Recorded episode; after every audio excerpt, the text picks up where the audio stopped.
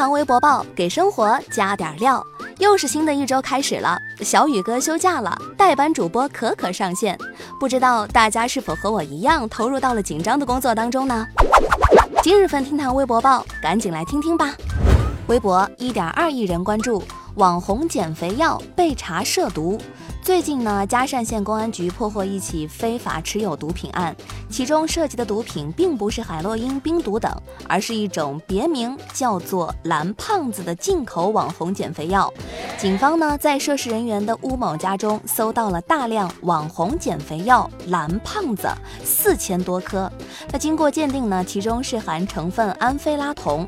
据医生介绍。这种药啊，长期使用会产生依赖性，而安非拉酮早就已经被列入了一类精神控制药品，与海洛因、鸦片等类似毒品一同受到严格管制。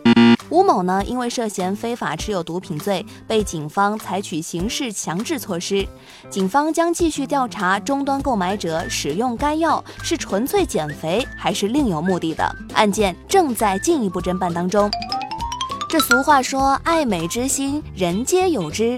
管不住嘴，迈不开腿的人，最大的愿望，那肯定就是躺瘦。所以不少人选择吃减肥药，但是实际上，市面上大部分减肥药对人体健康危害极大。对此呢，微博网友们提倡用正确的方法减肥，只有少吃多运动才能减肥。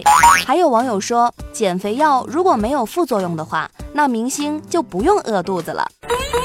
面对这接二连三的网红产品翻车，可可都不觉得奇怪了。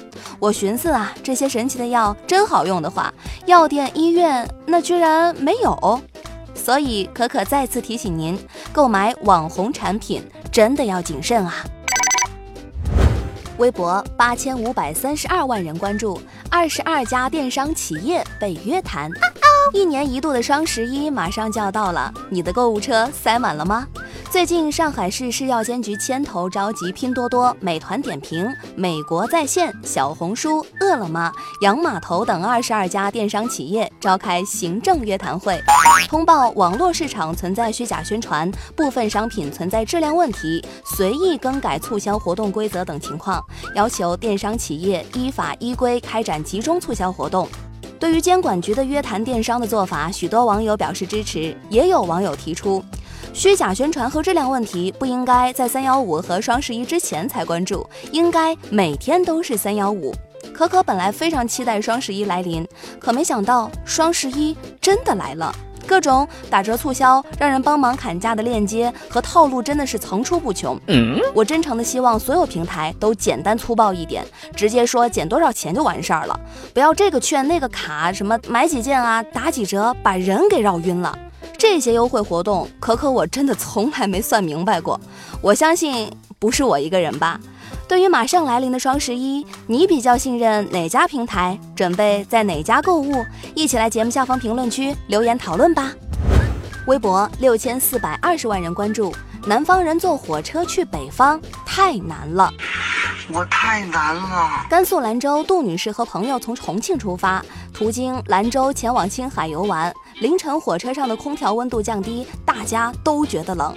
为了取暖，用尽了各种招数。有人啊用 T 恤打包自己，有人从头蒙到脚，有人甚至将座套裹在身上，让人哭笑不得。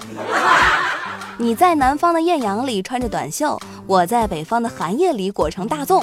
可可提醒大家，不管走到哪儿，都别忘了提前看天气预报。现在呢，冬天来了，注意保暖。还有哪些南北方有趣的差异是你现在才知道的？